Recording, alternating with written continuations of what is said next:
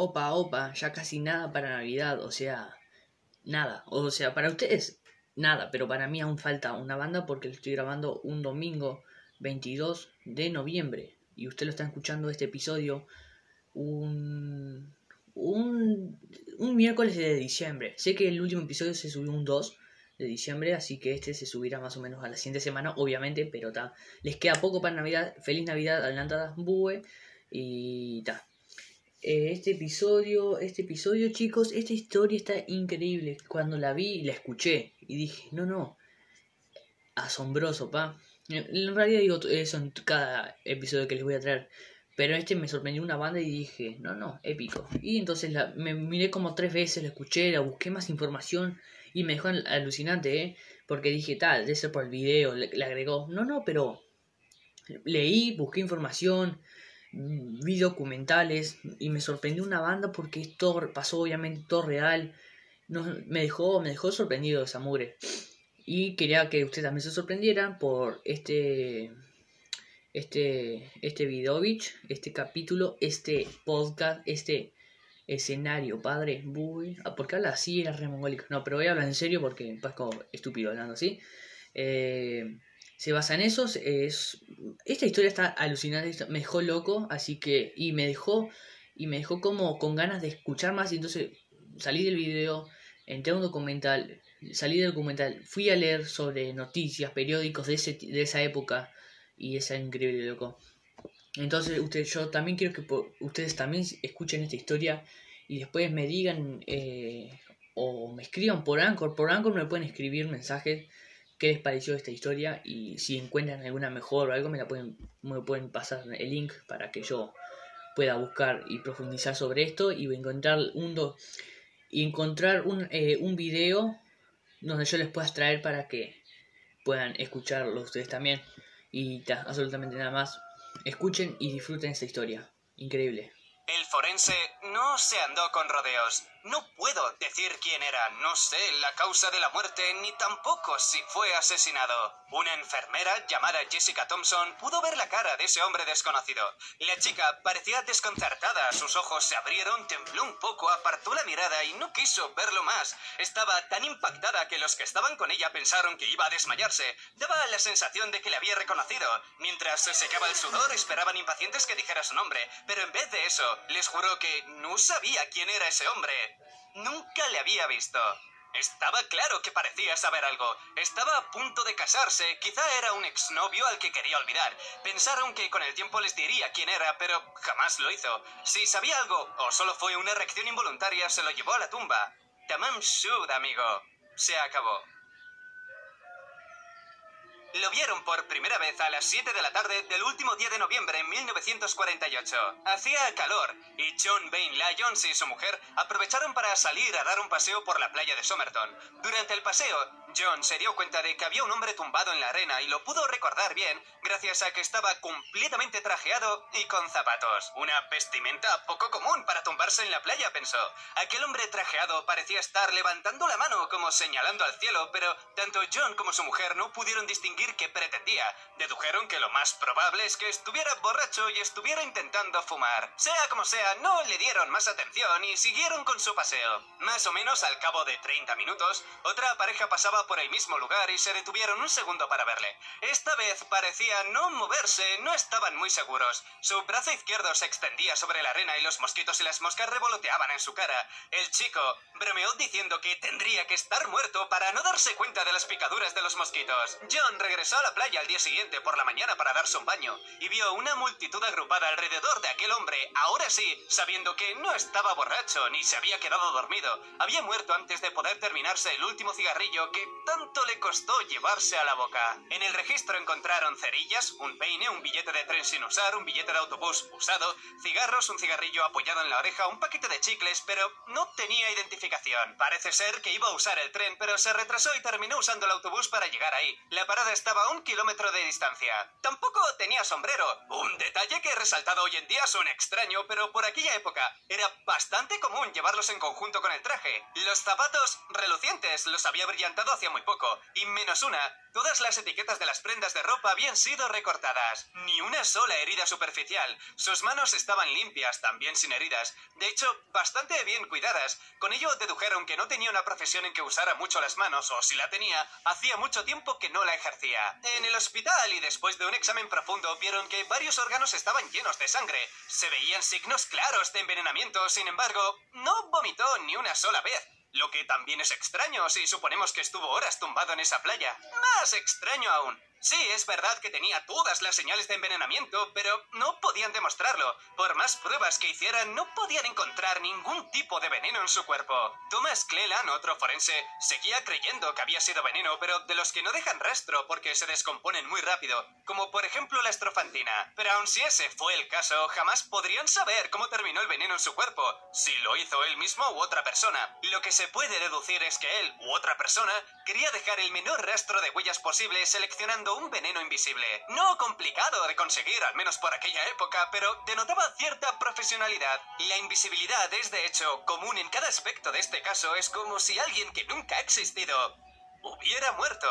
Físicamente tenía pequeñas peculiaridades lo suficientemente raras como para destacarlas. Por un lado, su bazo era tres veces más grande de lo habitual, sus pupilas en cambio más pequeñas, y por último, los dedos de los pies terminaban en punta, es decir, tenía la forma que se queda cuando se usa durante años zapatos puntiagudos. Especular es lo mejor que podían hacer en ese momento, aunque de vez en cuando venía alguien creyendo saber quién era, comúnmente un familiar desaparecido. Se descartaba después de la identificación. Aquí encontraron el primer callejón sin salida no tenían el nombre, ni el veneno, nada. Motivados quizá por los billetes de autobús y el traje, pensaron que podía haber estado viajando y por lo tanto tener equipaje en alguna parte. En un perímetro de varios kilómetros a la redonda buscaron en hoteles, estaciones de autobús, estaciones de tren, cualquier lugar donde alguien pudiera haber dejado sus pertenencias. De ese modo, encontraron su maleta. Estaba en el guardarropa de la estación de tren de Adelaide. Se dejó el mismo día que fue visto en la playa y desde entonces nadie había ido a recogerla. Los empleados de la estación eran incapaces de verificar si el hombre encontrado en la playa era el propietario o no. Y como si fuera una broma que empezaba a no tener gracia,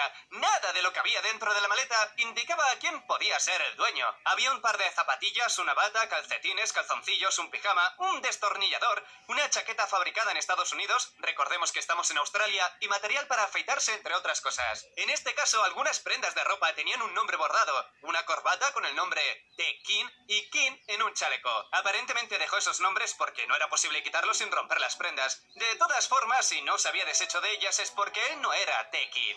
Esto de los nombres en la ropa hay que explicarlo. Era 1948, un año complicado. La Segunda Guerra había terminado, pero hacía un año que había comenzado la Guerra Fría, tensiones políticas e inestabilidad económica que causaba escasez. En Australia y en otras partes se hizo común ponerle el nombre a la ropa porque era difícil de conseguir. Las prendas como la comida se racionaba. Cada adulto tenía 112 cupones de ropa al año, dos cartillas de estas. En realidad, para el tiempo que encontraron al hombre en la playa, esa ley hacía seis meses que no existía. Pero seis meses es muy poco tiempo de transición, por lo que muchos aún tenían el nombre en la ropa, o habían comprado prendas de segunda mano que tenían el nombre de uno de los dueños anteriores. Ese es el por qué muchos cortaban la etiqueta, que era el lugar donde solían poner el nombre. Y si no lo hacían, como con la corbata en este caso, es porque estaba cosido y podía dañarla. Regresando al maletín. King, cosido en la corbata, por muy revelador que pueda parecer, resultó en el segundo callejón sin salida. No encontraron a nadie con ese nombre. La chaqueta, fabricada en Estados Unidos, podía dar otra idea. ¿Vino de allí? ¿Conocía a alguien que traía ropa de Estados Unidos? Las preguntas se sumaban y las respuestas escaseaban. Los meses fueron pasando y John Cleland pidió reexaminar todas las pruebas, encontrando algo increíble. En el pantalón había un bolsillo en el interior muy pequeño, casi oculto, que contenía este trozo de papel con la frase en persa Tamam Shud, se acabó. Sí, la verdad es que no hicieron muy bien su trabajo la primera vez, pero ya buscarían culpables más adelante. Por el momento, tenían una nueva pista. El reportero Frank Kennedy reconoció el fragmento y le dijo a la policía que pertenecía a un libro de poesía llamado Rubaiyat de Omar Khayyam. Encontrar el libro fue fácil. Lo complicado y misterioso era que no fue posible encontrar la edición que encajaba con ese fragmento. Todo en este caso tenía que ser esquivo y complicado. Hasta un pequeño trozo de papel resultaba en un rompecabezas. Mientras seguían buscando e informando a la prensa, interpretaron que ese fragmento, por su significado literal, se terminó, podía ser la despedida de un hombre que ya no sabía cómo seguir adelante. Apresurado. Pero como dije, especular es lo mejor que se puede hacer, ya que no hay muchas pistas, y las que hay no llevan a ninguna parte. Después de eso, enterraron el cuerpo finalmente. Si crees que hasta este punto era lo extraño y no se puede superar, espera y escucha. Tres meses después de encontrar la nota, un hombre se acercó nervioso a hablar con la policía, llevando consigo una copia de la edición que buscaban del libro Rubaiyat. Solo que fuera la misma edición pareció ser un milagro, pero además les dijo que aquella nota que encontraron se había arrancado de ese libro. Les contó que hacía ocho meses, al tiempo que encontraban al hombre en la playa, él encontró ese libro en el asiento trasero de su coche. Como estaba con su cuñado, pensó automáticamente que era suyo, y a su vez el cuñado pensó que era de él. Lo guardaron en la guantera y ahí se quedó. No le dio importancia hasta que vio en el periódico que estaban buscando ese libro. Fue entonces cuando lo miraron de cerca y vieron la página arrancada, aclarando antes que no era de su cuñado ni suyo. Aparentemente alguien simplemente lo había dejado en su coche.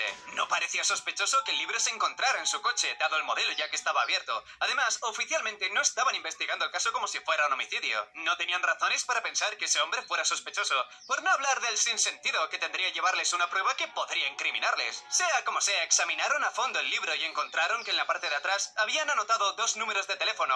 Uno era de un banco y el otro de una enfermera, Jessica Thompson.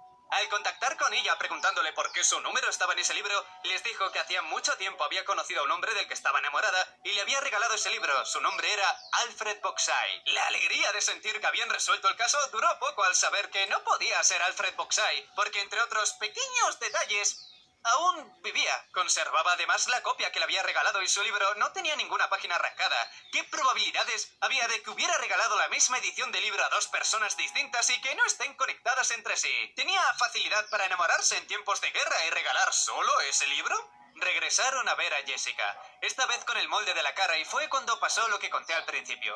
Pese al nerviosismo evidente que diera la sensación de que fuera a desmayarse en cualquier momento y apartara la vista para no verlo, juró no saber quién era. Confesó también que hacía un año sus vecinos le dijeron que un hombre la estaba buscando, pero no podían recordar su cara y no dio su nombre. El libro de Rubaiyat, que habla de vivir la vida al máximo sin remordimientos, aún guardaba otro secreto, un código que solo era visible con luz ultravioleta. Una serie de letras escritas en cuatro filas, separando las dos primeras por dos líneas. La parte tachada parece una equivocación, porque si te fijas, la tercera línea empieza del mismo modo, ML y A. Este código ha pasado por la mano de los mayores expertos en cifrado y en inteligencia militar, y no pudieron descifrarlo. Aún no se sabe qué dice, si es que no es un conjunto aleatorio de letras. Y así, de este modo tan inusual, se dieron cuenta de que no podían hacer nada más. No se sabe quién es, cómo murió, el motivo o por qué estaba en la playa. No se sabe qué dice el código ni por qué la enfermera reaccionó de esa manera.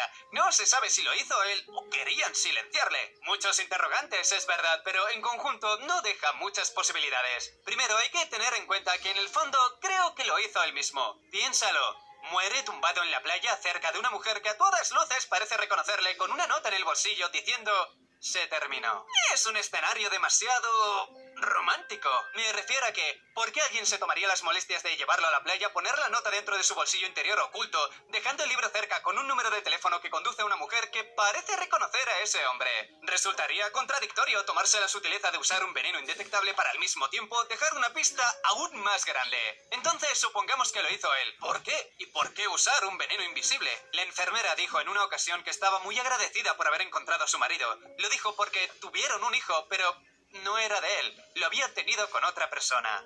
Es más que creíble que esa otra persona fuera el hombre de Somerton, lo que explicaría su reacción y la negativa a reconocerle. Quizá pensó que si lo decía perdería a su marido, quién sabe. Pudo conocerle durante la guerra y pasar un tiempo juntos antes de separarse. Si el hombre que vieron los vecinos era él, sería un intento de volver a verla o de ver al hijo, pudiendo deprimirse al darse cuenta de que estaba casada. Un año después arranca el trozo de página, se pone el traje, se lustra los zapatos y toma el veneno en la playa. Una versión realista, pero ¿por qué no tenía identificación? ¿Y por qué usar un veneno de ese tipo? Esos dos detalles son los que hacen volar la imaginación y teorizar con la posibilidad de que se tratara de un espía, alguien que le interesaba ocultar su identidad. Aunque dramatizado, puede tener algo de sentido e incluso encajaría en este mismo marco. Sigamos pensando que conoció a la enfermera y tuvo un hijo. Si trabajaba como infiltrado, estar con ella lo hacía más vulnerable.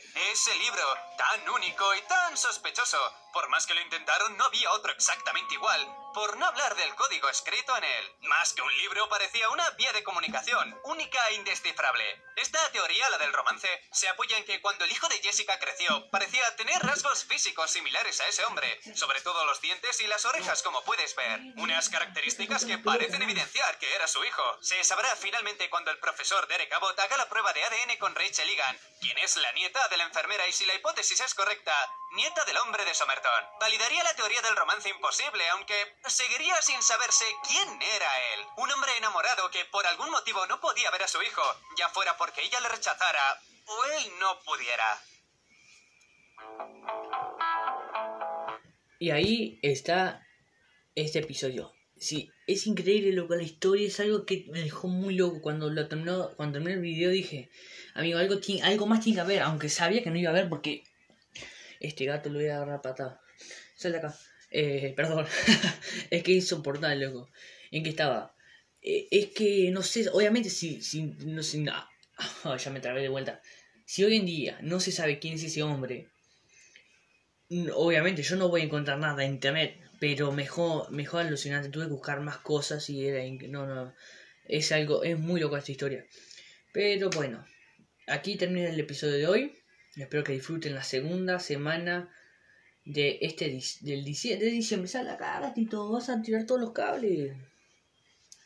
De diciembre ya se acerca Navidad, se acerca Año Nuevo. Y va a terminar este asqueroso y horrible 2020. Cuídense, pórtense bien y hagan caso y vayan a tomar la lechita. Bye.